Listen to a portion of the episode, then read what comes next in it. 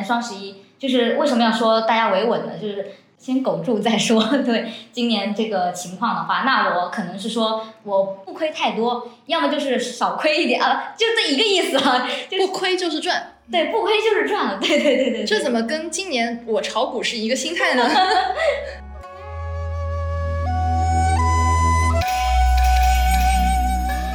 刚刚比如说我们说把统计的口径足够的拉长，然后我最后的这个战报就会非常好看嘛。嗯，这让我想起了，其实我们业内的有一句话，就是只要我的赛道足够细分，我就是那个赛道的龙头，对，就是头部。对。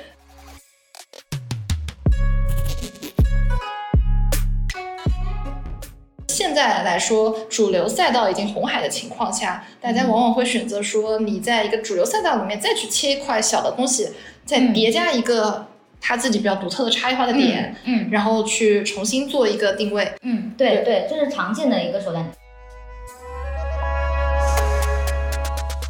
像淘宝或者抖音的满两百减三十，嗯，这个减三十是平台会有一定的补助吗？还是就是纯商家出钱？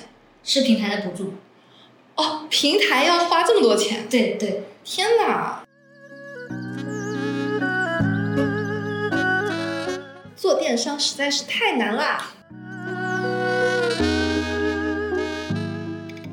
Hello，大家好，我是温柔一刀的制作人旺仔可可糖。我们是一档刀法旗下关注新品牌、新营销的播客节目。刀法是一个全球品牌的营销智库。我们的使命是成就中国好品牌，带领走向全世界。做品牌找刀法。如果你是品牌人、营销人、广告人、创业者，并且想要在品牌营销领域精进自己。欢迎添加刀法杠二零二二咨询我们的两万家品牌操盘手俱乐部会员服务。那本期节目呢，由我来代班一次主播，做的不好的地方呢，也请大家多多包容和指教。你可以点击播放界面左下方的 I，进入 Show notes 界面，加入我们的听友群和我们的互动。那本期节目我请到了我们刀法分析师楚晴老师来一起聊一聊双十一哑火了吗？结合双十一的数据，我们来聊一聊直播电商未来的发展。那首先，请楚晴老师跟我们打一个招呼吧。Hello，大家好，我是楚晴。不再多介绍一点自己吗？呃，我们公司的同事一直喊我楚大哥，我也不知道为什么。对，但是我们楚晴老师是一个身材娇小的妹子，但是就是像大哥一样的这种宽阔的心胸，所以大家都喊他楚大哥。那我们今天既然都聊双十一啊，就聊一下，就是这个双十一你下单了吗？没有，零单，一单都没有，零单。其实说起来特别好玩，就是我们其实做这个选题策划是上周，也就是双十一刚开始的第二天。然后当时我跟楚大哥对的时候说：“哎，我这次也是一单都没有下。”结果呢，到今天大概一个礼拜之后，我跟他说：“完蛋了，我我下了六七单。”我会发现我今年下单会有一个趋势，就是我只看那么几个人的直播间。比如说我只看李佳琦的直播间，比如说我之前在别的地方买过，就比如说在就是那个品牌的天猫买，然后我一看，哎。这个价格折算到单支就特别划算，就比如说我买一个防晒霜，它正常一支可能是我记得我原来买的价格大概是一百九左右一支，然后李佳琦那边它是相当于三支，最后乱七八糟券叠加下来一支大概一百二左右，我就觉得哎，反正这是我的，对对对，很划算，这是我的一个刚需用品嘛。那我想问一下，你为什么就没有下单呢？我感觉今年也不想囤货，你能想象我一九年下的？就当时买了大概有六箱的那个卸妆棉，全过期了。卸妆棉也只用了一部分，对，真的，它我后来把它拆开来的时候，它整个就本来是洁白的，嗯，后来变黄了。我就试图想用一下，结果发现这个味道不太对。哦。对，我我打算就是以后不要囤货了，就是你这段时间。你缺什么你买什么吧。对，哎，但是说到这个，我今天就是早上刷极客的时候，我就刷到极客上有个博主叫洛怀，这 Q 一下我们洛怀老师，他就说到他是怎么买双十一的东西的。他在闲鱼上面搜那种，就是比如说我们一次性买三支防晒霜，那你一下子用不完嘛，你就可以拆卖，就是拆卖卖给别人。鱼上就有非常多这种双十一拼单、拆单的转卖，然后他说可以这个上面去发掘一下，去找那些不是专业的那种代购或者什么，他就是一个真人用户，转让他们的囤货商品。他说这是一个很好的，又是薅到了双十一的羊毛，又没有造成囤货的这样一个途径。我觉得这个其实还是一个蛮独特的思路的。确实，我好像看到很多那种李佳琦直播间拼单啊，对有没有姐妹上车啊这种，就是可能预售之前吧，就选他们会有一些链接放出来。是的，是的。我是可能大学的时候用过，卖过一些，就比如说我之前是三坑，我也玩过，然后会有一些东西闲置了，然后去卖掉。那你印象最深的双十一是什么样的呢？就是因为双十一到现在就是零九年嘛，到今年其实也过了非常多年头了。就是你印象比较深的双十一是哪一年呢？我印象比较深的其实就是一五年，一五年那个时候好像还是有直接半价的那种活动。一五年我想想，我好像你高一才高一，才高中，然后那个时候可能就是零点，就只有呃十一月十号零点，然后到十一月十一号，可能还有一些商家会有返场嘛，比如说到十三号这样子。但是那个时候其实周期很短的，对吧？就十号晚上零点，然后校园网就非常烂，才几兆吧，然后 我也不知道不记得几兆了，反正就是根本就挤不进去。对，哎，你这样说就是让我想起来，就是很久以前，就大概一五年那会儿，嗯，一五年，对，一五一六一七，反正这几年的时候，那时候真的双十一就只有一天，或者好像只有三天。对对对，而且不是说现在是提前到八点去卖，以前是零点，真正的零点就是黑灯瞎火，但是那一天的时候。就大家的灯都是亮的，因为大家都要付那个尾款，是的，还是都要抢，而且那个时候甚至就是它的库存没有那么充足。对，我就记得当时我印象比较深，大概是我高二的时候，那应该一六年左右。然后当时我们做双十一，然后就是你提前把购物车里加满了，然后你还要去凑那个单，就是什么三百减五十还是减多少，然后你要凑完，到最后就是零点一过，那个那个秒读秒，你读秒。对，读秒就是你不能读的比其他人慢。对对对，我们当时就是我记得在宿舍里面也是校园网非常非常差，对。然后我们就一帮人挤在宿舍的窗台门口，因为感觉这样信号会好一点。然后我们就一帮人在那边拿着手机在那边等那个零点一过嘛。哦，好像那时候还有很多的商品，它会设置，比如说前一百单下单，或者说前一千单下单会给你额外的东西。对。所以你就。非常的就要想在零点的时候就去把这个单下了，嗯，然后我们当时就是把所有单子凑完，有的时候你自己凑不到，比如说你要凑三百的倍数嘛，你还会去拉你的室友或者你别的寝室的小伙伴跟你一块来凑这个单子，然后你就去抢购，有的时候你要么是被挤出去，就是挤不到那个付款界面。要么就是挤到付款界面，发现你要买东西没有了。对，当时真的是非常的紧张刺激，我也不知道一个让我花钱的动作我为什么会那么的紧张。哎，对，而且那个时候你不觉得有一种像像过年一样？对，对，就是很期待那一秒，然后就是下完单之后感觉啊，使命完成了，对，就几方都很高兴，商家也很高兴，然后平台也很高兴，我们用户也很高兴。买到就是赚到，以前真的就是这个感觉，就真的觉得好便宜。但是你现在去想，有这么便宜吗？其实，嗯，感觉你做这一行之后，你会发现，好像其实没有那么便宜呢。嗯，可能体感也就是这几年，然后才会觉得像价格战这种东西，对吧？就是对，慢慢的就不是那么的重要了吧？但是其实我觉得还有一个原因啊，就是因为可能像一五、一六、一七那会儿，大家所谓的新消费品牌其实没有那么多。对，因为都是那种比较偏成熟一点的，然后大家都有知名度嘛，像优衣库啊。对，你说优衣库被搬空了。对对，一七年还是一六年那，一六就第二天早上我去上课，然后就发现朋友发了一条朋友圈说啊，优衣库就零库存，所有的东西就是店铺什么什么空的。天呐，空空如也。对对对，嗯，就当时就特别有那个抢货的氛围。嗯嗯。对，哎，但是我之前看跟你聊的时候，就我们还说到，就是一九年他们就开始有个东西叫叠猫猫。嗯，是的，是的。这个我觉得一下子。当时什么微博上，然后当时小红书上也有啊，就是大家会说组那种叠猫猫的群。嗯，其实我一直都 get 不到这种活动。但是你有参与吗？当时那个叠猫猫？嗯，确实，我是当时可能还在上学，然后就会有一些人在朋友圈发说，我们加这个群，这是个即时群嘛，我们扫进去，然后这个结束之后我们就散了。结果发现，就从一九年到现在，今年他们还在玩，我都很久，今年还有，今年还在，他们那个群名是改成了再战二零二一双十一，就是去年的群名，但是今年还在搞。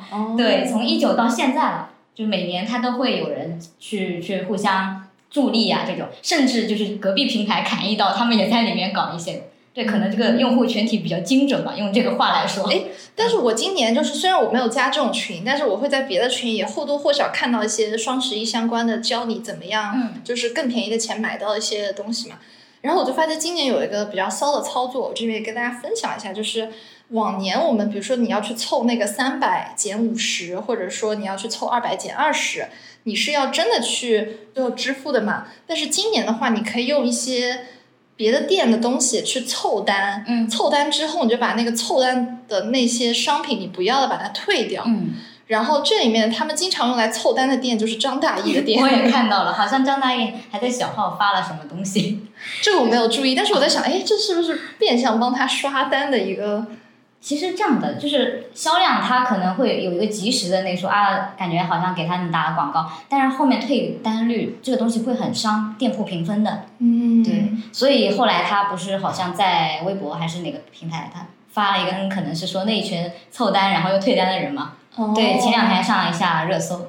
了解。哎，说到张大奕，其实这次特别有意思的一个点是，我知道天猫这次双十一开始的标志节点竟然是张大奕那天订婚上了热搜。嗯，然后与此同时，我就看到大家就是讨论这件事情嘛，又在别的群里看到他说双十一开始了，我就想，哎，今年怎么开始的那么的悄无声息，你知道吗？就感觉大家都不去聊这件事情。嗯包括我们自己很多时候也看到我们社群里面的一些品牌方，大家不是都说今年其实大家本身商家端也没有那么多的热情，或者说那么多的子弹去备战这次双十一。当然，这个商家端的事情我们在后面也会讨论到。嗯那为什么今年那么冷清呢？其实我们想先，比如说回顾一下双十一的这样一个历史吧，就是从零九年开始，我们可以请舒大哥给我们来分享几个过去这些比较关键的节点。嗯，零九年之前我们也看到过，就当时那些商家才不到三十个报名嘛，然后那一年的话，其实交易额也就五千多万元。后来有一个比较大的节点，可能是说在二零一二年的时候，那可能是说破了百亿这样一个情况。嗯再后来的话就是一六年了，一六年一千二百多亿。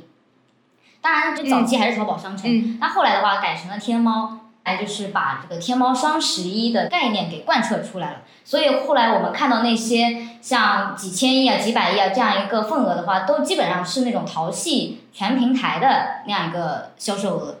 然后在这个呃，像最近几年是一八年到一九年，差不多都是两千多亿，对吧？然后在二零年，说实话那年还是挺有意思的，他们当时就差一点就冲到了五千亿了，然后第二年果然就是说五千多亿了，对，五千将近五千五百多亿嘛。然后今年说实话还是比较的期待一下，虽然说我们现在面临一个比较多变的环境了，但双十一确实这个传统还是有一些，不管是商家还是用户啊，大家的情节，包括这个消费的这种趋势，还是说动力还是在的，对，这个底子还是在的，就相当于给市场一个信心。对，提振一下大家的信心。嗯哎、但是我在想啊，它这个比如说从一七年，一七年是一千六百亿左右，嗯然后一八年就是两千一百亿嘛，那从哪一年开始，它的嗯这个数据的维度就不再只是那一天了呢？你有没有可能这嗯个数据的量的上升，是因为它时间统计的维度拉长了？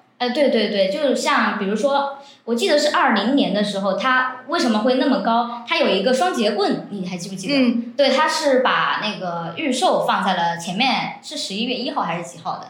对，反正是十对对月份左右的时候对，候。是前面一段，然后先是预售，然后在后面一段是补尾款还是什么的。反正在这之前的话，可能我记得一八年、一九年那个时候是提前大概半个月的时候可以下单去预售，那个时候是觉得是给品牌一个库存就供应链的减少他们的压力，我是这样理解的。嗯，但后来的话，可能双节棍它就是希望把这个统计的口径也稍微拉长，因为触网的人就那么多嘛，那可能是说大家的消费不可能每一年都会翻倍的增长，对，所以说你把那个口径拉长一点也亦无不可，对吧？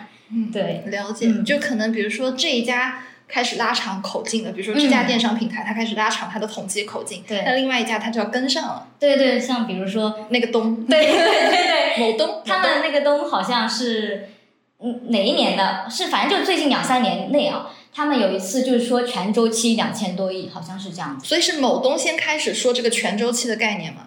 嗯，这个倒不一定。就是了解对，就是因为他们这一年如果说这家呃是全周期的话，那那一家肯定是也要把它拉出来全周期。它先后的话，这个概念倒不是要那么清晰啊，就是说记住大概是二零年左右，那可能是说大家都希望把这个口径放宽下来，然后数据冲的好看一点。但是后来我做了这行，就看消费之后，发现这个 GMV 吧，它其实不含退单的那个，对对，不含退单的那个，所以说最终还是要看一个脱水的，也不是说 GMV 不健康，就是只能做个参考。了解了解。哎，那其实这个事情就是刚刚，比如说我们说把统计的口径足够的拉长，然后我最后的这个战报就会非常好看嘛。嗯，这让我想起了，其实我们业内的有一句话，就是只要我的赛道足够细分，我就是那个赛道的龙头，对，就是头部。对，不是说现在创业还是说要找一个两个赛道的焦点，对吧？然后你把它做垂直做深。对对对，你能把它建立起来，说实话也是你的那个壁垒和优势嘛，对吧？但是如果你总是一直在炒这个概念的话，如果没有提出一个真正的新意的那个产品给到大家那种新的服务的话，说实话这个概念是炒不久的。对，我觉得是的。但你说现在是，比如说你去选两个赛道的交叉重合点嘛？其实现在比如说做 IP 也是这个样子，就是一些网红 IP，光是美妆赛道或者说光是比如说健身赛道，它会非常的卷。但是，比如说你在美妆赛道里面是夹杂一些差异化，比如说你是一个一边化妆一边跟别人唠嗑的那种博主，或者说一边化妆他一边在讲脱口秀啊，还是什么，我就是随口那么编了一句，他这种的市场会更大。这我觉得是现在来说主流赛道已经红海的情况下，大家往往会选择说你在一个主流赛道里面再去切一块小的东西，再叠加一个。他自己比较独特的差异化的点，嗯，然后去重新做一个定位，嗯，对。对，这是常见的一个手段。像你刚刚说的那个美妆，然后加脱口秀，那个我其实，在 B 站看到好多 UP 主都类似是这种的，要不就是讲一些闻所未闻的那种段子，对吧？就是说啊，我一个朋友遇到什么什么倒霉催的事儿那种，对，就大家看起来比较有意思。那其实他切美妆这个赛道，美妆它其实比较的普罗大众嘛，主流的这个赛道，为什么它的机会，你要是想钻的话。肯定是有的，主流它的那个受众比较广嘛。那如果你打出差异化的话，你要么就是做那种出格的事情，对吧？要么就是说做一些嗯比较新鲜的，拿一些其他的东西。比如说我们现在看到有一些美妆啊，它不光是讲脱口秀，它也可能是比如说文物的那种修复手段，对吧？嗯。哎，画文物啊，画什么的，然后要不就是把一些。你觉得比较好的东西去复原，对吧？要不就是把一些 IP 的东西去用美妆的形式表达出来，他们都是只有你想不到的。但是现现在做美妆的实在太拥挤了，你刚刚说对对，嗯。但是其实我理解的视角，就比如说他这个人，他是一个口播博主，他就是会跟你分享他生活中比较有意思的故事嘛。嗯。但是你光分享，我作为广告主来说，我找不到一个植入的点。然后现在其实最有钱的。金主爸爸其实还是很多美妆品牌嘛，那如果你是一边在化妆的话，你刚好有个地方可以给它作为一个植入位去放，对，我是这样理解这种赛道的重合啊。当然这个我们也是扯开一点，我们接着来聊我们双十一啊。今年其实还有个特别有意思的点，就是今年没有天猫双十一晚会。对对对，晚会的话，我记得应该是二零一五年左右，它有一个所谓的猫晚嘛，嗯，然后请明星大咖海内外，有一年请了极限男人帮，对，这是我个人的一个。情怀啊，然后还有之前还请过一些国外的一些大咖，什么是是哪一年？是去年还是什么？是请了？去年应该国外的大咖进不来吧？他请了一个，是去年吧？去年我去过后台来着，对，但是我当时只是采访到一些比较当红的一些像那种流量型艺人，对，嗯，那一些那种比较海外的那种大咖，可能就就来了一位，我记得，反正就是当天他过来，然后就唱了一下歌就。回去了，了解。嗯，但往年可能关注到双十一这个猫晚，其实也是一个比较标志性的事件嘛。但今年没有，然后大家就会少一些讨论度。嗯，今年猫晚应该不太会，要低调嘛。懂的，懂的。对，像文娱行业确实也扯开了一点，就文娱行业确实大家压力也挺大的。是的，是的。哎，那今年为什么会那么冷清呢？就是你作为一个天天跟各大电商平台，包括品牌方在接触的人，能不能从业内人的视角给我们分享一下有可能的原因呢？嗯，就是其实冷清倒也不一定，对吧？大家还是要分情况来看。那整体上来看，特别是市场环境，大家很不确定，对吧？大家的信心，说实话还是要提起来。然后整体上，品牌方现在是比较喜欢谨慎的，偏谨慎的。像过往那种冲锋号式的那种感觉，就是试错过嘛，可能是说那个周期大家已经做过了，那现在是维稳一些，也没有什么无可厚非嘛。这个可以展开说一下嘛？就是因为我替我们听众朋友问一下，就是比如说维稳啊、冲锋号这种，其实有点黑化了，就是能不能具体举个例子呢？就像几年前，就是那种新消费刚起来的时候，嗯那可能市场上热钱会比较多嘛，对，那大家可能是说要砸钱，先融资，然后去砸钱去投放，然后做很多线上的那种销量神话，对吧？对，鞭尸 然后现在的话就。现在不在那个榜单里面，好像、对吧？反正就是说，有一些品牌，他们可能前面冲的太猛了，然后它其实是后端的那种，不管是供应链还是说各方资源嘛，它有点跟不上，包括它自己产品力其实也是虚高嘛。对，那这种有一种德不配位的那种感觉，所以说大家可能跟风买过一阵之后，那就会有一点祛魅的那种效果。没有复购，对，复购的话意愿就会比较低。然后，像现在做品牌的话，大家都希望就是说一点点扎实的做起来。然后，如果你强调品牌调性的话，那你这个调性确实要保证我一些增长在里面。但是呢，你可以是说你今年双十一就是为什么要说大家维稳呢？就是先苟住再说。对，今年这个情况的话，那我可能是说我不亏太多，要么就是少亏一点啊，就这一个意思啊。就是不亏就是赚。对，不亏就是赚了。对对对对对。这怎么跟今年我炒股是一个心态呢？对，大概就是这个意思嘛。反正总之，我是觉得这个维稳的心态其实也跟咱们消费者是有点像的。像消费者前几年可能是说头脑发热，对吧？会看到直播间刚起来的时候，那看到直播间买买买。我不许你这样说我们消费者。不好意思，我自己也是这样过来的，所以我才会非常的了解咱们的这个心路历程。就可能是说刚开始看到直播间，对吧？很有意思，这个人说的很好。买了买了买了，哎，这个对我来说，我的心态是这样，就是刚开始你刚接触这个直播的时候，比如说你第一眼看到李佳琦，你会觉得天哪，真便宜啊！就是感觉今天不买这个品，就我之后碰不到这样的价格了。就他天天在那说破价，我这全网最低价。然后结果你过了一个月，发觉哎，就好的品它会一直上，它有点像月抛型的品，你知道吗？就是它不一定是天天有，但它可能一个月会返场一次。这个时候你就会觉得说，哎。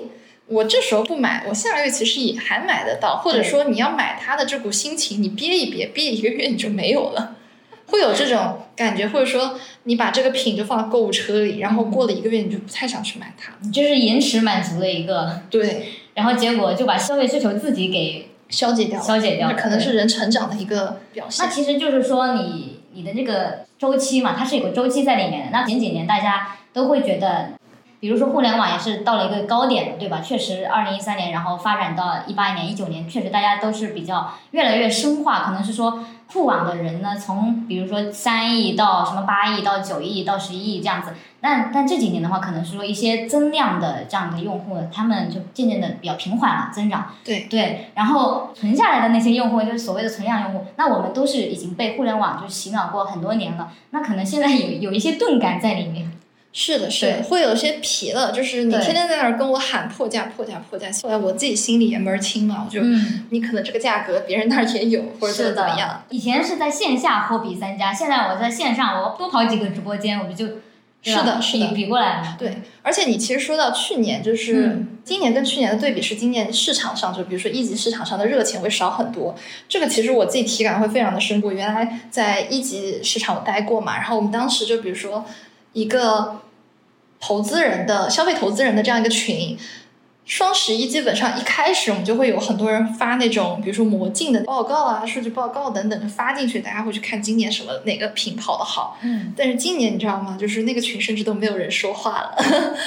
就之前去年的那些消费品投资人群，今年都没有什么人说话了。消费前确实确实，那前几年就是就是热钱来的太快，就像龙卷风。嗯。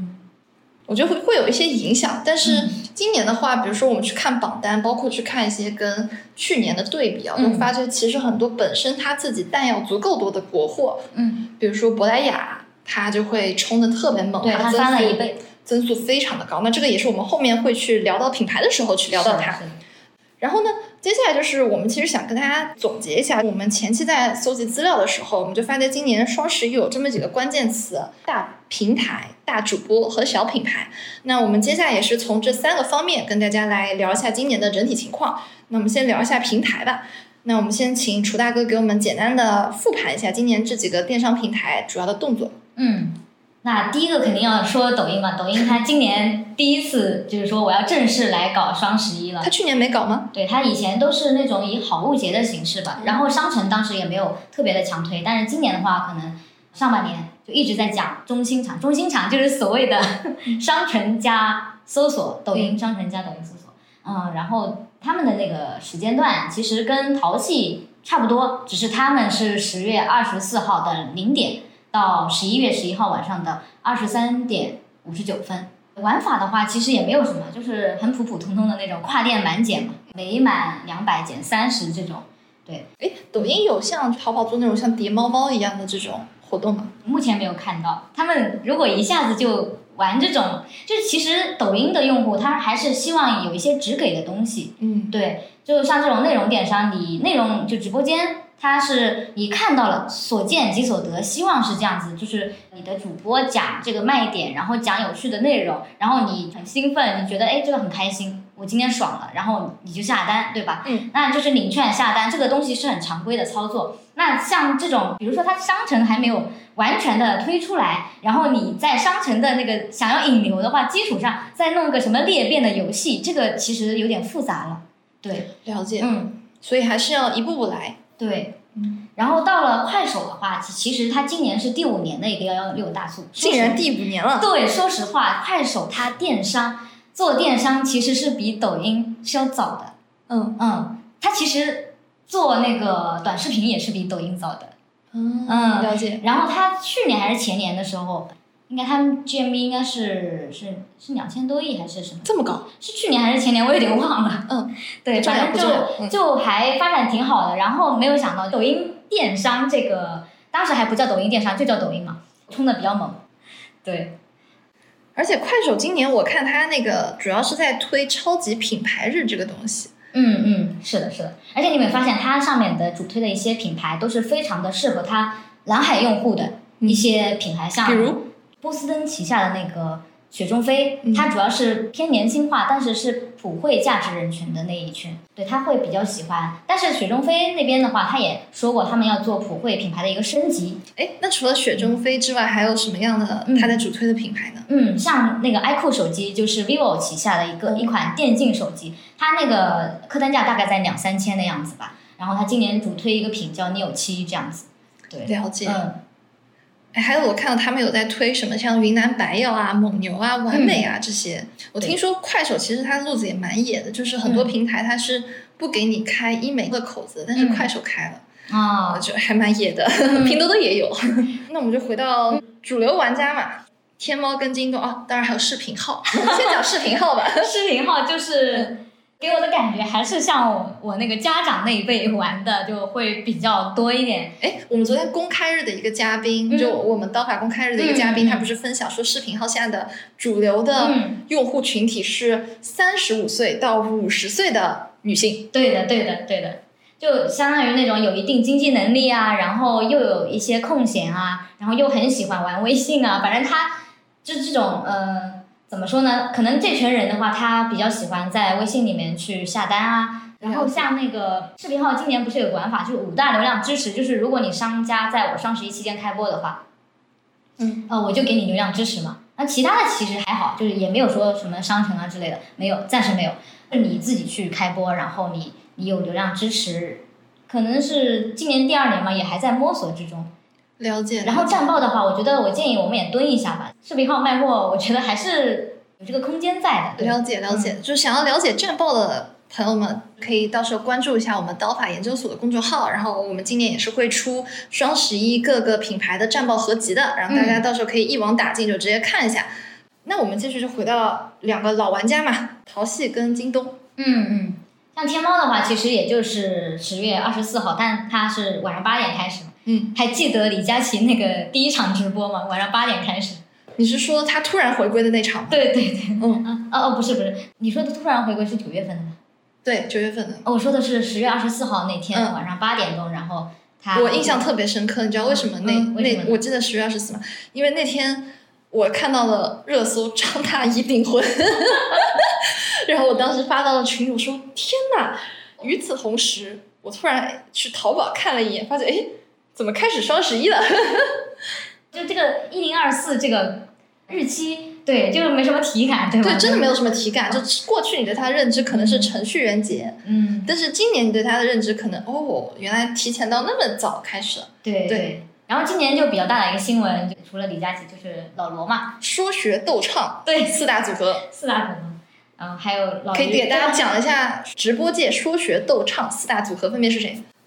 我我有点对不上号了，说实话。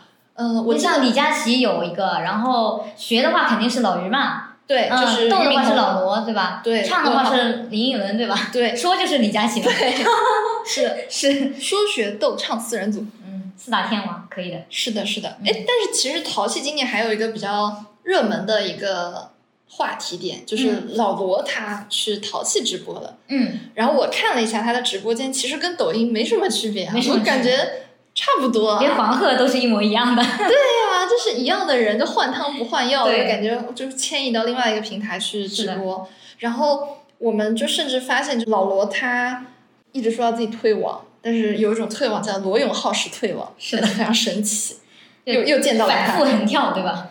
对。然后，但是今年其实也有听到一些新闻，或者说我们有看到一些游戏直播的一些比较新的动向嘛，就是很多抖音上的达人，他们被淘宝邀请去淘宝做直播，就比如说一粒小沙子，嗯，抖音上那个纯欲战神嘛，然后他去淘系做直播，还蛮神奇的。对，淘系他是要做内容嘛，嗯，因为他。一直被扣着那种传统电商的帽子，那肯定是不希望固步自封的，对吧？那他挖一些内容的人，其实你有没有看到之前那个像店铺的那个微淘是吧？对，那个东西是变成了逛逛是吧？对，呃，对对对，就是那个就是内容的一个起点，就当时他们想要做成一个可能是说偏私域一点、种草一点，但是目前的话看这个生态还没有特别起来啊，嗯，所以说他们想要在直播间这个场景去下手。我觉得这个也是可以的，对，可以试试看。对，你不觉得那个逛逛有那个什么的影子吗？对吧？就是你你现在去看他们这些 app，你会发觉他们某一个 tab 就特别像另外一个 app 主推的那些功能，就是每个人都想成为别人，但是又渐渐活成了自己讨厌哦 自己讨厌的样子。不好意思，是，我觉得。大家到最后就有一种世界大同的感觉，你总在恍惚之间不知道自己在刷什么。嗯，对对。然后，哎，那我们聊一下京东好了。京东今年有什么动作吗？嗯，京东今年就是据说打折打打挺狠的，打折打挺狠的，但可惜我没有下单。京东今年就是，我觉得它就是疯狂的投广告，就各种各种开屏啊，然后各种就跟这个用户有点相关的，像三 C 啊那种，呃，要不就是我看到了一些 UP 主。他们就提前在十月份就开始预热了，对，对，然后就会刷到一些像电器啊那种东西，就是说我们上京东怎么怎么样。他们今年好像主推的那种像家装节，对吧？哎，今年 B 站也在推家装。家装节这三个字好像从九月份还是什么时候，一直到双十一，一直是一个京东的重点，我觉得。了解，就主要是我觉得应该是客单价比较高，嗯，然后家装这个事情，其实我们。之前有期播客是跟好好住的创始人冯老板聊的，大家如果对家装这个未来的趋势有兴趣，可以去听那一期。然后这一期的链接我也会到时候贴在我们的 show notes 里面。然后家装这个品类，它特别是我觉得很适合做直播，因为我们之前跟冰清老师做的一期聊东方甄选的播客里面，我就提到说，这种产品它就是进了你的家，你就很难再把它请出你的家。因为你都把它装好了，是的，对吧？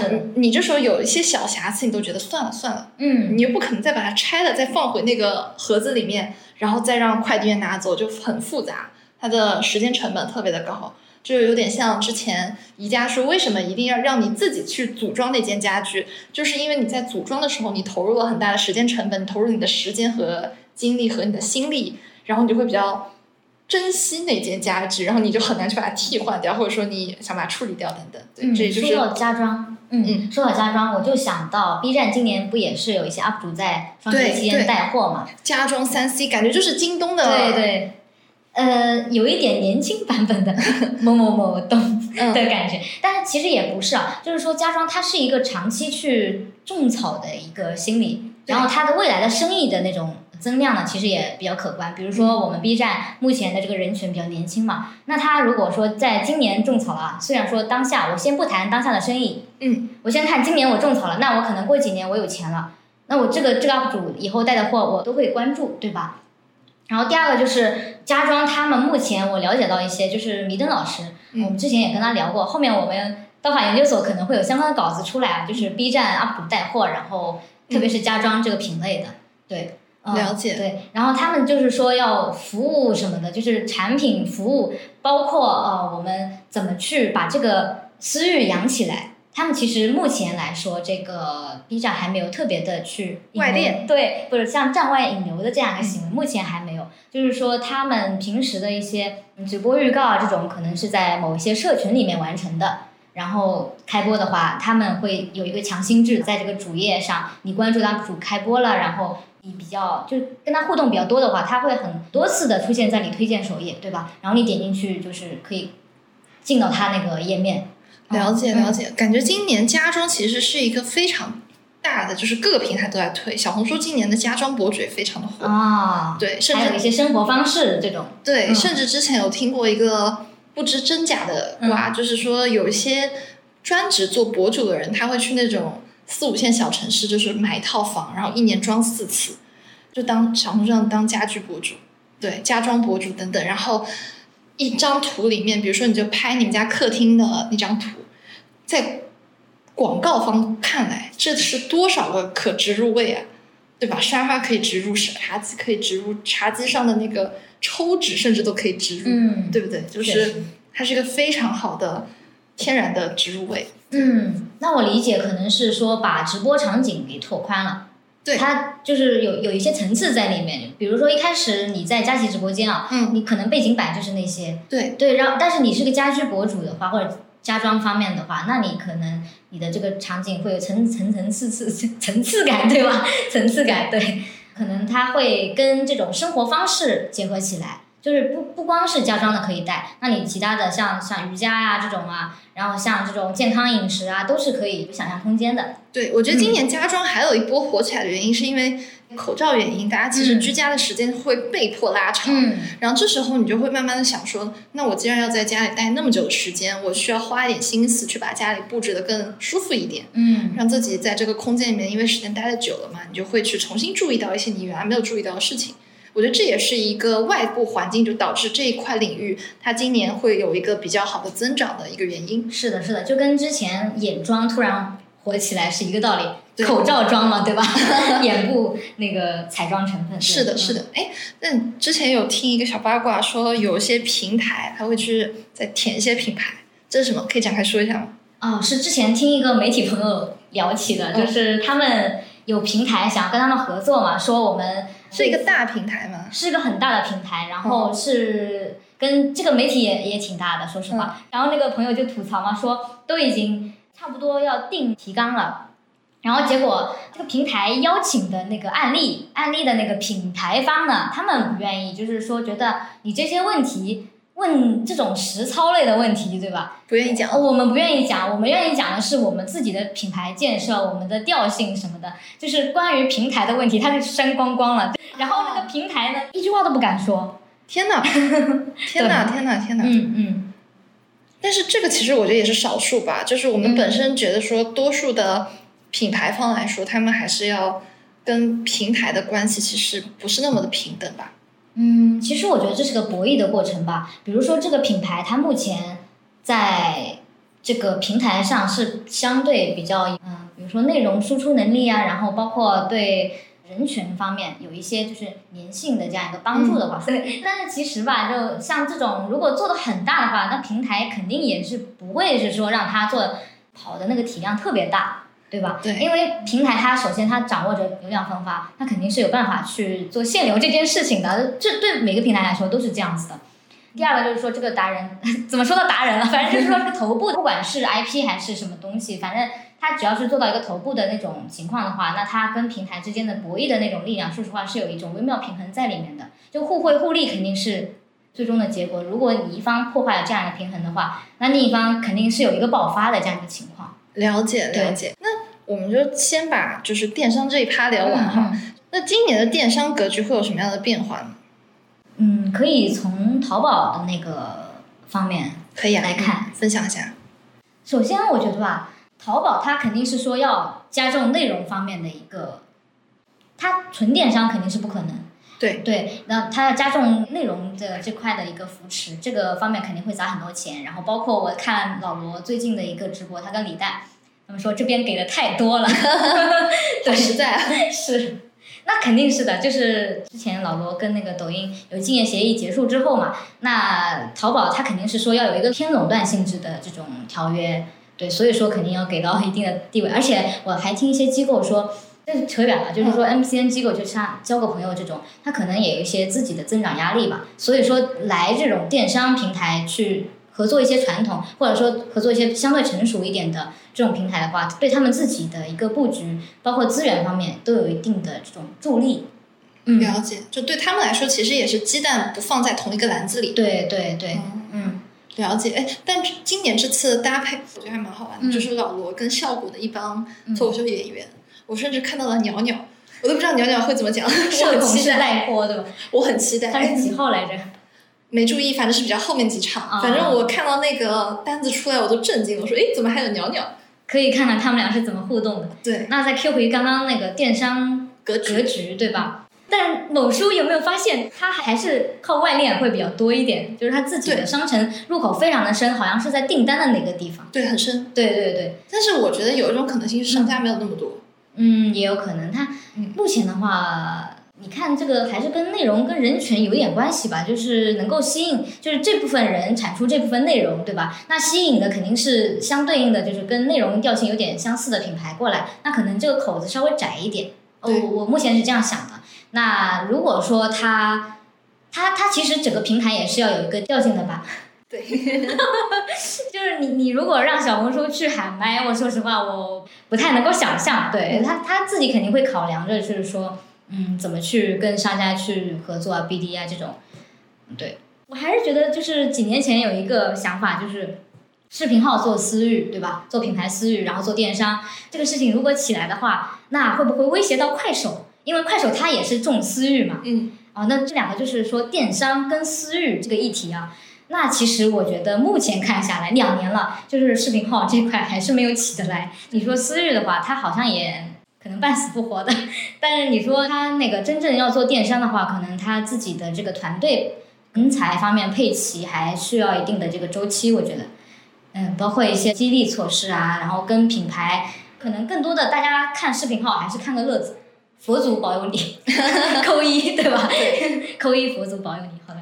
但是我觉得这里面还会涉及到一个问题，比如说我如果我是个商家，我是个品牌方，那我自己本身一个有限的电商团队，我要把有限的人力放在不同的平台，那我肯定着重去放在那些我能看到它增长势头非常好的平台。嗯，就比如说我会放淘淘系，我会放抖音，我可能不一定会放快手，我可能快手跟视频号二选一这种。你不可能说我人力充沛到我所有平台都能配一个专业的团队，那我肯定有所取舍。我觉得这也是一个商家端今年想要考虑的问题。包括我们其实也会看到我们社群里很多品牌方在问嘛，就是说如果我要 focus 在一个电商平台，那我去今年做什么？当然给任何回答的都有，对吧？也有说今年一定要 all in 视频号的，也有说今年一定要 all in 抖音的，说今年淘系扶持也很厉害，大家去做淘系的。其实我觉得这个还是。一方面是看自己团队的人才的嗯优点在哪里吧，另外一方面还是看自己的品吧。对，你看，就比如说你的产品是偏抖音的那个平台语言的，什么叫抖音的平台语言？就是还是说可以在直播间那种视频啊展现啊有冲击力啊。就是呃偏色彩斑斓啊，或或者是颜色变化呀，然后要么就是说你弄个新奇的场景，大家没有看过的，像那种品的话，说实话在抖音里面是非常适合的。那像视频号的话，我自己看下来是觉得偏知识、偏这种讲课干货这种东西会比较的适合。对，然后像这种国货品牌啊，你自己觉得你有没有感觉到，就是有一个现象，快手上的人群就是所谓的蓝海市场。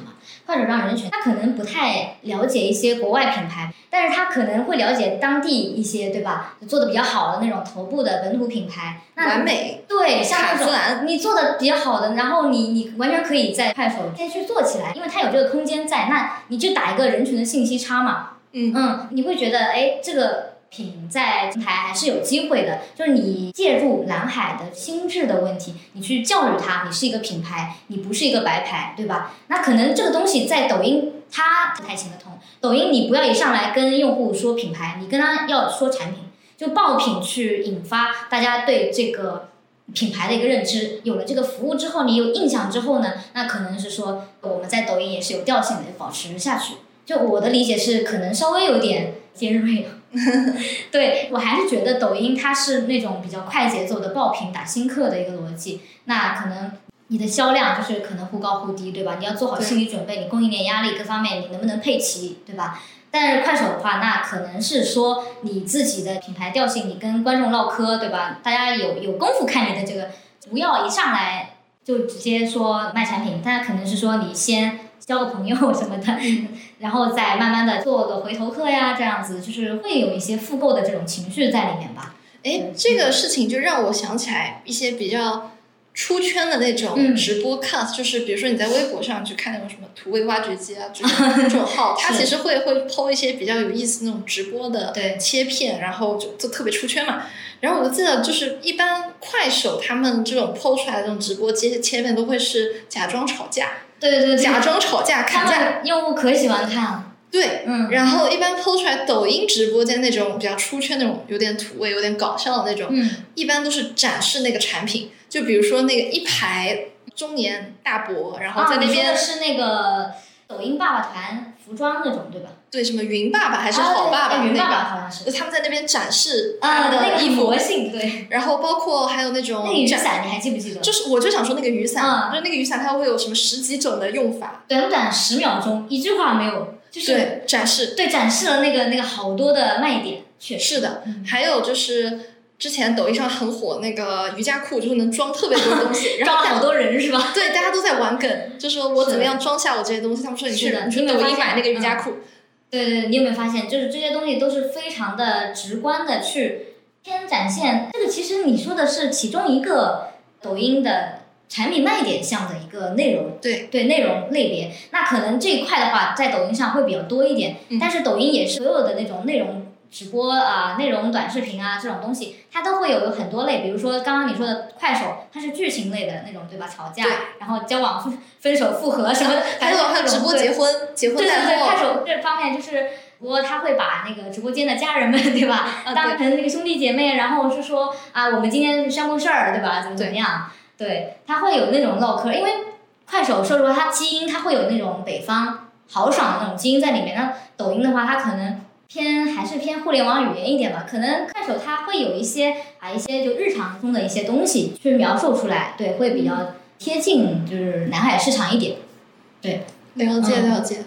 那我们就继续往下聊啊，就我们去聊一下我们今年这个几大主播嘛，就是说到直播电商肯定绕不开那么几个主播，然后现在有些主播也不太好说，嗯，就我们就说几个能说的，就比如说。李佳琦回归，然后 T 九七电波出圈和罗永浩入淘，你觉得这里面有折射出什么电商趋势吗？嗯，刚刚有没有说到，就是电商现在趋势肯定是说内容电商嘛？对，你没有一个内容去打动消费者的话，那消费者为什么要买？对，嗯，但可能，但是便宜我也会买。对，就是这就是为什么我刚刚就一开始说，为什么我觉得这几年其实你单纯的用价格战的话，哦，感觉有点立不太住了。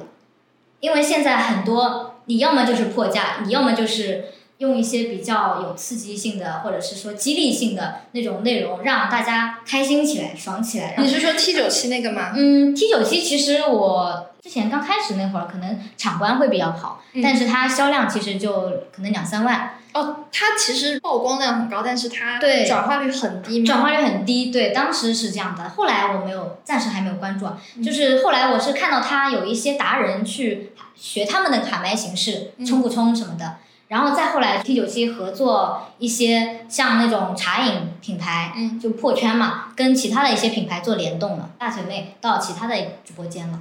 对，大概目前的话，我关注到的可能是他们那个 T 九七，它背后真正赚钱的是加盟嘛，加盟的那样一个情况是线下的这个一个交易。对，那线上的话呢，可能是说我打造出这样一个 IP 的话，我可以再反复的去用嘛。所以说说要做内容、做 IP、做这个一个比较正能量的一个人设嘛。因为大姐妹她本人她也是一个打工仔，对吧？嗯她也是不容易，然后是说，哎，自己辛辛苦苦写的文案，好像还是受到一部分支持的，所以这个还是整体上来说还是比较积极的嘛。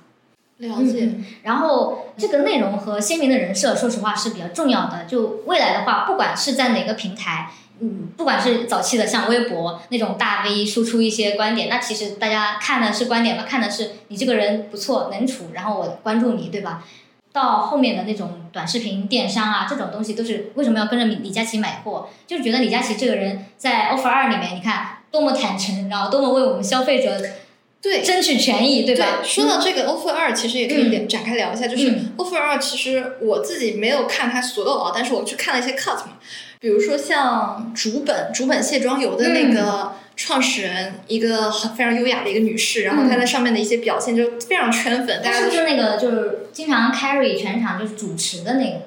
应该是他吧。对我好像记得。对，然后我也看到一些负面，就是比如说有一个品牌的代表，他没有办法给你破价，或者说没有办法给你很优惠的价格，比如说佳琪说你们去年也是这个、嗯，这个 offer，然后评论就会觉得说，那你一点都没有诚意。我觉得这个节目会是把一个品牌的形象更拟人化一点的，嗯人还是更喜欢真真实实的的人，人对对，就是你。接触一个品牌，其实对于很多消费者来说都是比较冷冰冰的。然后嗯你现在把它具象到一个品牌的代表，或者说一个品牌的创始人，直接直面的说，我要给大家去带来这些福利什么的，我觉得这个更直观一点。你怎么看这件事情？就 offer 二，嗯嗯嗯，我们一点点来看啊，嗯像那个 offer 二里面的那些，今年听说啊，据说是品牌是花了钱去都得花钱，上，对参参加这个综艺的。嗯然后我从这个用户的像弹幕啊这样留言，嗯你会发现这些都是吸引了很多泛人群，它并不是就品牌可能一开始就接触过的那些人群，他可能会有一些佳琦的粉丝，嗯然后 B 站那些路人网友，对吧？然后看到了这个是热点，点进去看一看，对它吸引的是这些人。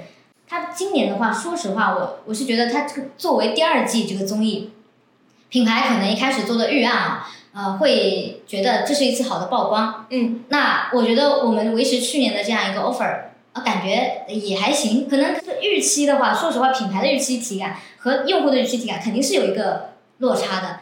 它也对，就是我觉得这是不是有点像囚徒困境啊？就是囚徒困境，嗯就是你、你不知道你对面的人会做出什么样的选择，就是他们不知道别的品牌原来能给那么低啊，就是是的，是的，对 对吧？就别人的可能破价破的就是那么狠，就是它嗯体感上非常狠，然后可能一些。当然，这也不是为他们去说话辩解嗯啊。可能有些大公司，它在于价格控制这方面，就是不如一些新消费品牌来的灵活。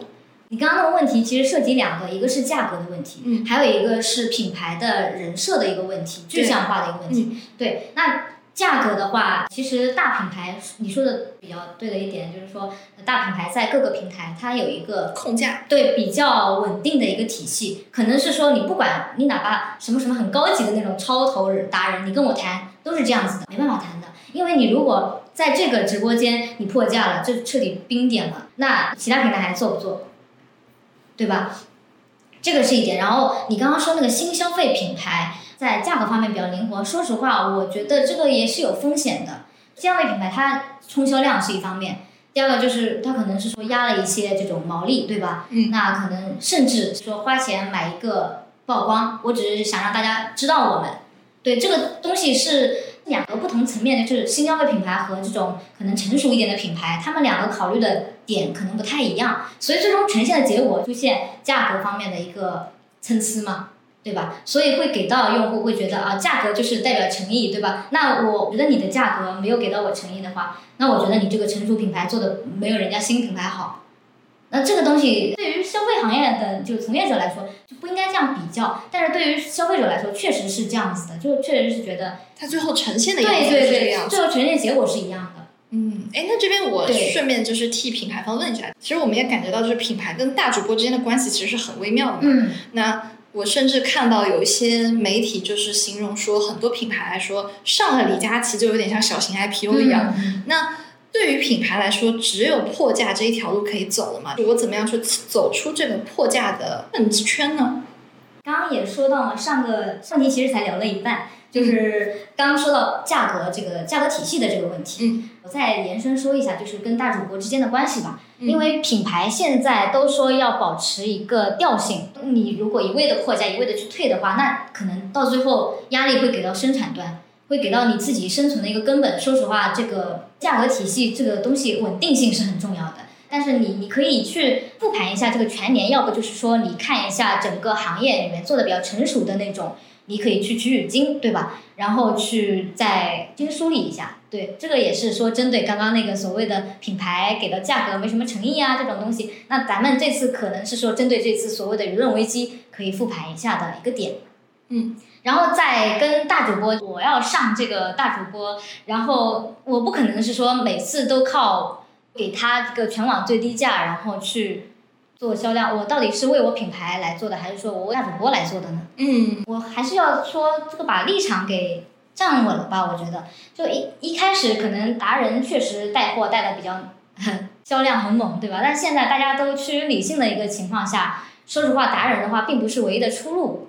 嗯嗯，比如说有一些品牌跟我们分享，就是超投的效果呢，他们有可能会承受不起，叫后续的那个服务啊、供应啊什么等等等等，这个具体具体能不能展开说一下？这个服务包括什么？嗯嗯嗯，就比如说你去一趟超投，对吧？像小型 IPO，你你确实卖的很多了，全卖光了之后呢，你服务要跟上吧，你的那个客诉要跟上吧，就是平台客服嘛。那你品牌去应对这种用户的投诉啊等等，就是你还没发货呀，然后你的供应链呢，然后你的产品是不是有瑕疵啊？对，特别是一些生鲜产品。那其实这会不会就存在一个问题？这就有点像最初的那个双十一，就是所有的量都积在一天。是有那么一点意思，就对，所以说为什么一开始就是合作那种超头的品牌都是一些偏成熟的，然后这段时间可能这几年是直播电商后来嘛，嗯后来这个大家都嗅到了，哎，大家都卖的很好，对吧？那新品牌也去了，对吧？那新品牌就是能够 hold 住吗？这个要考虑一下。然后第二个就是，在这里面我可以插播一个嗯小故事，就是之前有一个不可说主播，对，然后，当时就是有一个新品牌要上，就为了上他那个东西备了特别多的货，嗯，结果没卖掉是吧？不能播了呀，人家不能播了，哦不能播了以后，他积攒的那些全是库存啊，嗯，然后据说这个东西给他整个现金流压力特别特别大。啊，这也是一点，要么就是没有卖掉，或者是主播自己自己出事儿了，对吧？就这个还 挺挺不可控的。对对，这个这个是比较极端的情况，但是大部分情况，比如说你这个新品牌上了头部直播间，你觉得可以卖掉的，那可能到时候卖的不尽如人意，对，你的坑位费可能都没赚回来，而且你你觉得啊，这这点时间曝光真的能够让你的品牌给到很多人就是会有印象嘛？但是现在有一种玩法，就是比如说你应该，我觉得就是前期跟佳琪或者说这些超头他们会去谈，我用你的直播片段去做切片，然后做二次的投放嘛。就是我拿你这个肖像授权就放在我的商品详情页，对对，或者说我的商品的名字那边就是佳琪推荐，或者说谁谁谁推荐，这好像是能放一段时间，嗯。这好像也是一个后续的服务。对，这个可能是签在那种框架协议里面的，像这次那个 offer 二里面，佳琪不也提到了，嗯，他说有些品牌，你只要给我这个价，或者说你再加一个赠品，那我们这个到时候相亲页有可以把我的授权给你嘛？了解对吧哎那你有没有聊过一些就是他们自己的品上过这种超投直播间，他们自己后续的一个反馈呢？这些品牌，啊、有过有过，是一个偏食品类的，嗯，然后他们后来就本来三天应该发完的货，发了一个月，为什么是卖爆了吗？是卖爆了，是个好事，是个好事，但是承受不起，退货率高的吓人。这样的吗？嗯，因为他们那个东西还要有配一些冰袋嘛。嗯对，然后当时又是可能产能各方面，就是物流各方面的跟不上，要过年了什么的，嗯所以就就遇到很多困难。所以说，就是你超投的话，呃，要有一些配套的资源，包括你的人力，包括你风险预警各方面要做好了，你才能去冲。然后，如果你这个呃品牌，其实我比较建议的是达人分销那种中小达人去做分销，嗯就是像那种呃，要么就是挂车，要么就是说你直接做种种草好了。嗯对你做种草的话，你就反复的，就可能是说这个用户哎看完不知不觉看完了，那下一次过一段时间可能又推了你的那个品了。嗯，对你这样的话可能会更有一个持续性的渗透吧，了解，比较配合我们品牌的这种成长的节奏。对，了解，哎，你这样说其实也是给我们提供个比较新的视角，因为很多人会盲目的觉得说，我上了超投的直播间，我就牛逼了，我这个品牌就特别那个。但是其实我们会忽略它背后带来的这种，比如说履约啊、这种物流啊等等这方面的问题。这其实也是各大品牌方要提前想好的。对，我还补充一个，就是去年一个新消费美妆品牌，嗯，是美妆护肤护肤品。然后签了一个，反正比较就当红的那种流量小生嘛，啊，非常的好。然后就开头一切都好，对吧？他也做客了就品牌，那是那是做客品牌直播间，那就不是达人了。就是说合作这种超投的 IP 这种东西，风险确实你真的不知道哪天他就突然就哦，所以那个塌房了是吗？呃，有问题了，反正反正就后来的话，他今年双十一就各种躺平。就会把一些日期会调低一点，不像说去年我有了我的代言人，我有了我的什么什么 IP，然后我就可以说某某某同款啊，然后什么什么谁也推荐啊这种，像这种的话就是什么都做不了了，对吧？物料什么都做不了，对。的确，今年就是感觉艺人塌房，就是没有最塌，只有更塌，就完完全全你就不知道你的哥哥或者姐姐或者弟弟妹妹就就塌房了。是的，是的。那对于品牌来说，其实也不太敢签了。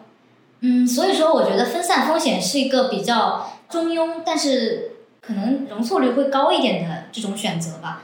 像有一些做达人分销、做短视频这种种草的，虽然它可能短期内的这个毛利率可能一般般，对吧？那它长期的话来看，整个品牌是相对来说比较健康的。了解了解，就所以其实今年对于很多品牌来说，慢慢来会比较快，对吧？今年可能总体的节奏是这个样子。嗯，对。那我们其实就继续把主播这一块给再聊一下，就是可以分享一下平台跟主播之间博弈的那种比较有意思的故事嘛？就比如说辛巴呀、李佳琦啊、罗永浩这种，或者说不可说女主播啊等等。其实我要补充一下，就刚刚那个品牌不是说佳琦你刚刚问的那个问题 offer 二嘛？嗯。然后有破价，然后还有品牌人设的这样的问题。我补充说一下品牌人设的这个问题。就是我之前聊过一个品牌，给我的印象非常深刻。就他那个人，他是在这个品牌，这个新消费品牌是一五年成立的，但是他这个人呢是一八年左右加入的，反正就是说加入也就这几年，对吧？三四年的样子。对。但他整个人就跟这个品牌的调性融为一体，你知道吗？怎么说？就给我的感觉，就我跟他聊完之后，我被他洗礼了。啊？对，这个这个人，他所有的就是说起来那个话，你听着也不公关，也不是那种很屁耳的话术。但是你会觉得他在传递着品牌所要坚持的一些精神。这品牌可以说吗？这个品牌我后面可能会有文章会出来。对，刀法研究所的文。好的好的，大家关注一下。去专访了一下他，确实他约了很久，然后也因为各种各样的事情一直 delay 嘛。嗯。了解，可以期待一下。对，这还蛮神奇的。对，你会发现做的好的品牌，它体量倒不是说有多大，但是呢，它整个员工。就之前那个 Alan Ho 也跟我们分享过，就是这个品牌从组织到整个什么办公环境啊、一草一木啊，都比较统一，你知道吗？就是传递出来的给人的感觉就是，这就是这个品牌。就像苹果，那苹果的员工走出来，呃，比如说就是我们每年都能看到的是那种发布会上的情况，对吧？苹果的人走出来，然后包括苹果的产品露出来，对吧？那可能看到的是，哎，这个就是苹果的东西。是对对对，所以说到再说回那个 offer 二里面品牌人设的问题，我觉得啊，可能也反映出来我们一些新消费品牌，它可能要建设一下一套那种语言体系啊，或者是我们的这个团队文化呀，怎么怎么样的，反正就是说要把一些风险嘛，就前置来规避掉一些。对，了解了解，也是一个非常好的建议啊。然后那我们其实就聊到品牌了嘛，我们就可以聊一下。今年几个品牌方视角对于这次双十一的看法是什么呢？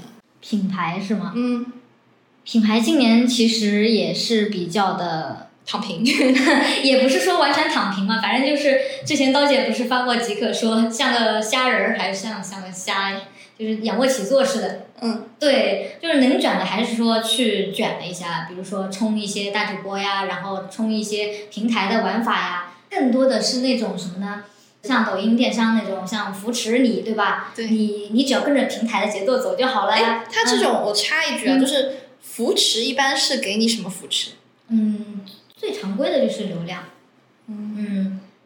平台补贴它是什么呢？它又跟破价有关系了。因为平台补贴，你有的品牌不太想参加这种满二百减三十的，那一减的话，那我在这个平台卖的东西比那个平台还要低，那用户就流失掉了呀。哎，我之前会有这种，就比如说我发现我在抖音买珀莱雅的东西，就是比在天猫店要便宜，就是他们不同渠道就有不同的价格，所以你到最后就是。因为我不是每次都会买，买之前都去比嘛。就比如说，在这一次我知道说在抖音买更便宜的时候，我就会去抖音买了。我之后再也不去天猫店买了。我觉得这也是一眼永恒吧，这种感觉。对对，这个还是要看吧，平台的一个策略。它可能我猜啊，因为我也没有这种一线操盘的经验，我可能是觉得它这段时间价格有个波动，那这段下段时间那另外一个平台会有价格波动。它会整体上而言，整个全年它会控制在一个这个区间里面，不会说长期的你这个品牌它就完全低于另外一个平台同一个品，对吧？对。那如果完全低的话，那这样的话就是会影响到用户的这样一个体验的。说实话。那比如说这个满减或者怎么样，就品牌它自己会不会算不过来？嗯就感觉好复杂，我觉得就很多时候，就他有这个券，有那个券，然后八八 VIP 也有券，然后他自己又会给你一些券，包括说什么直播间下单跟商品详情页下单又是不一样的价格，就品牌方他是怎么去搞这个事情的？嗯，这就是品牌方他自己要去优化的一个地方。嗯，因为你看今年 offer 二里面那个旺旺是吧？啊，对啊，旺旺他把像这个品牌的去年和今年的所有的机制，他都算得非常清楚。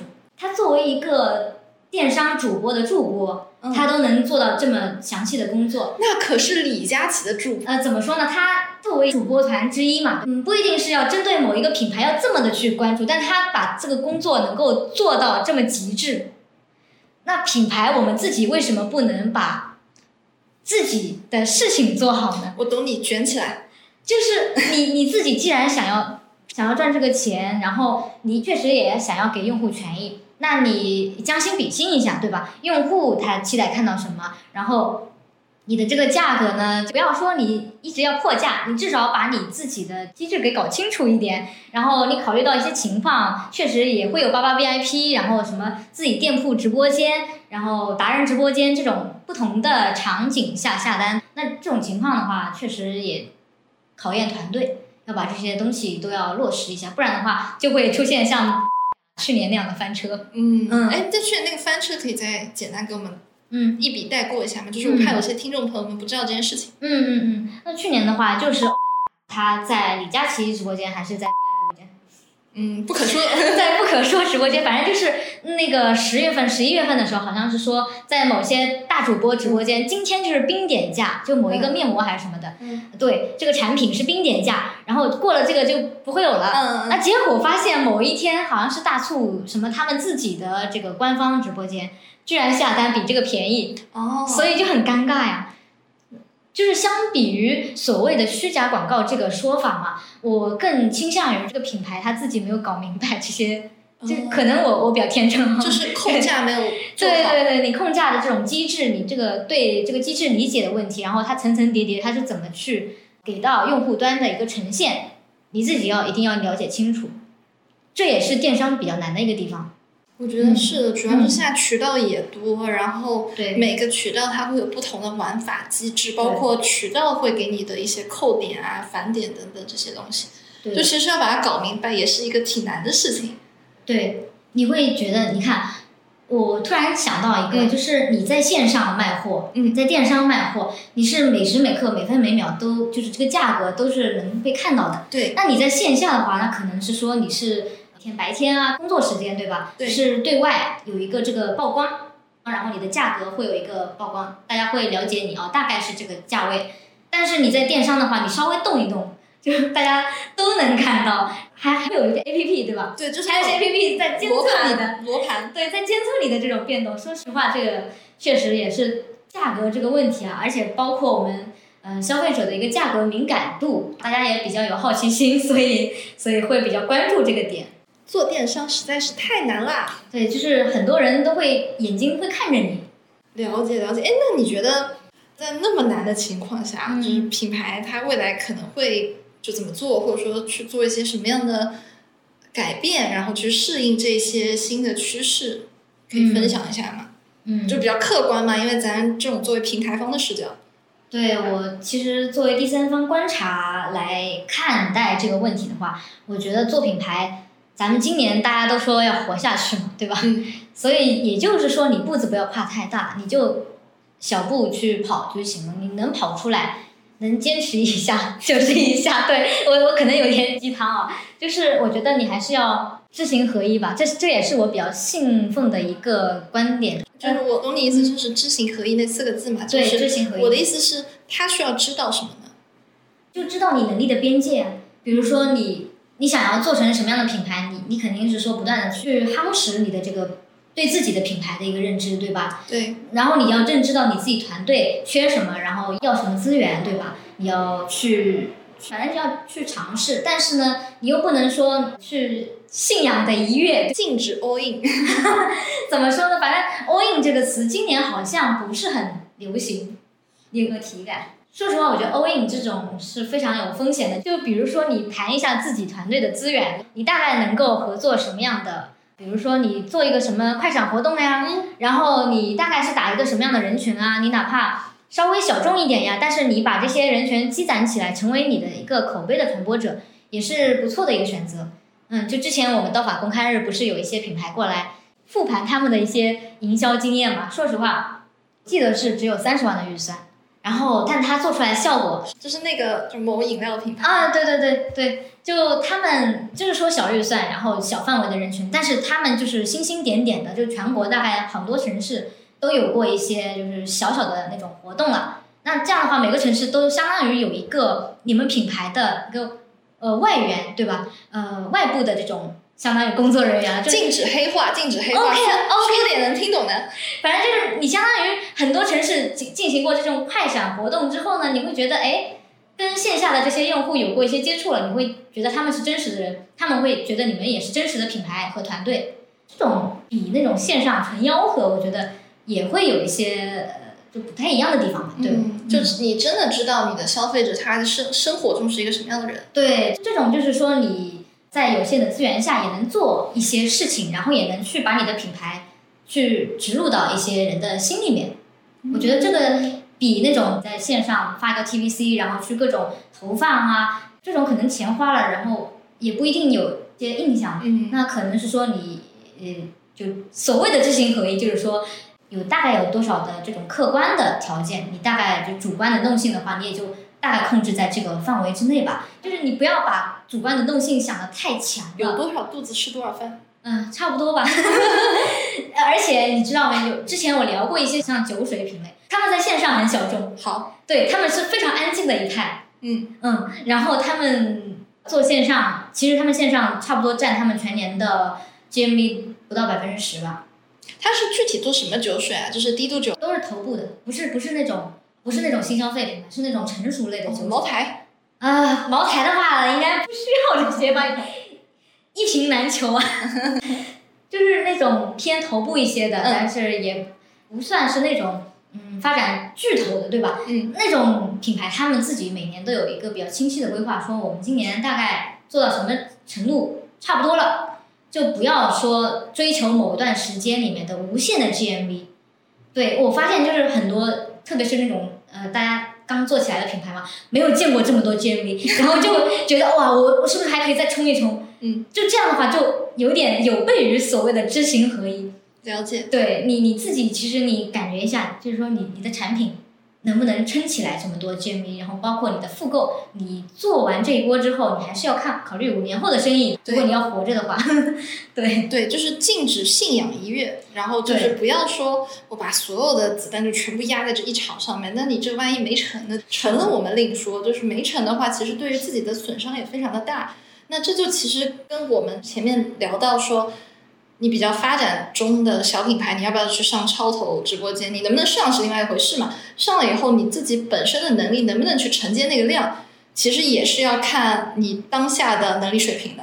就包括你给自己定 GMV 的这个增速的指标，其实也是要看你所在赛道，包括你整个大盘，然后你自己的自身能力能不能达到。嗯那如果为了达到这个目标，你会提前透支一些你比如说团队的士气啊，包括说你的一些就各种方面的，比如说指标或者怎么样的话，其实从拉长来看，还是消费是一个长坡厚雪的生意嘛。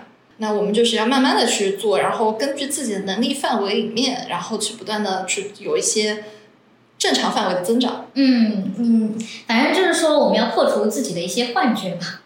就是比如说啊，就之前我们还是聊到那个像进超投，呃，然后我们卖的很好，对吧？对，就我们的产品卖的很好，那嗯，究竟是你的产品的一个效应，还是说是超投的一个效应？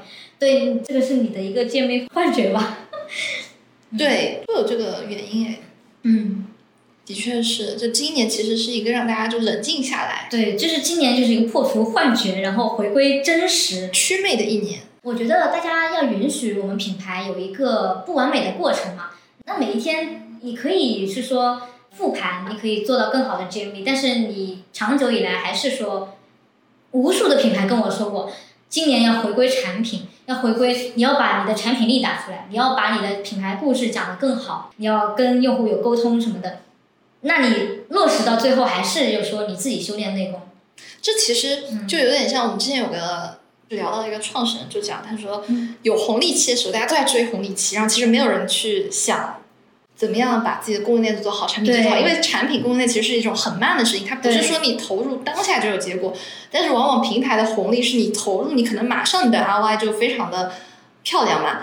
那今年是没有红利期的，大家就是停下来说啊，我要好好去做我的产品，做我的供应链，然后去把我的品牌故事好好的打磨一下。嗯。对，就是一个被迫刹车，嗯。然后很多人就被迫刹车，他可能由于惯性他甩出去或者怎么怎么样，但是有些人他可以用这样一个契机，然后重新的去 review 一下自己过去这一年的，或者说这几年他的这个发展，然后中间的有些修修补补啊这种。嗯嗯，但说到底，这个还是一个选择的问题啊，会、嗯还是会有一部分品牌，他是会很喜欢那种比较有怎么说站站在时代的前列，对吧？对反反正就是会有喜欢那种追逐大风大浪的那种刺激感。我觉得这也看有没有对融资吧，就是或者融了资有没有 增长压力吧。是的，是的。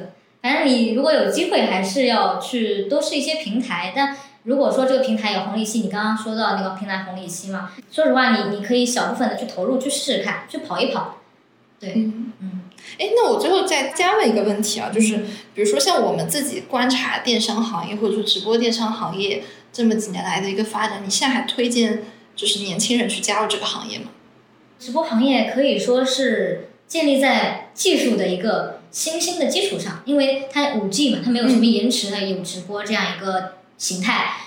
我觉得你说要建议年轻人去，我觉得人各有志，但是你觉得这是一个趋势吗？这确实是一个趋势，因为这个科技发展这么多年，那它直播电商、直播视频加那个消费这样一个结合体，所以才会有直播电商这个行业。那也许以后会有什么什么加电商，哦，或者是什么，反正就是它会有一个升级还是什么，反正就是这个载体，这个载体在这儿。那也许你在这边做的比较好，比如说你在直播电商做的非常的熟练，然后你很懂它的套路，但是过几年，也许这个直播电商不是很流行了，出现了一个新的业态，在新的这种场域里面去带货，或者是怎样。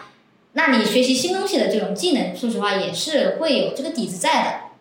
就像十年前、二十年前，我们在我们在单机写作，然后十年后我们在网上发表这种段子啊什么的，就是你自己的内功是在的，对，所以你认识这个世界的这个逻辑的话是受到锻炼的。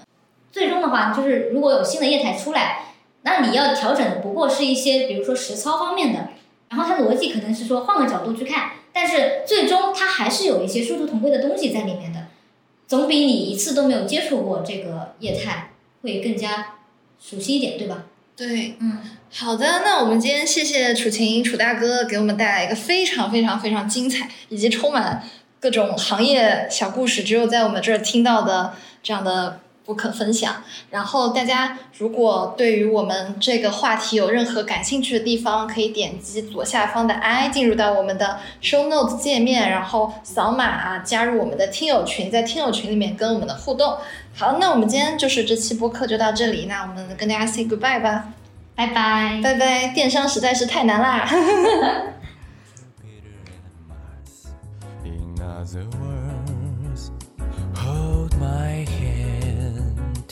in other words.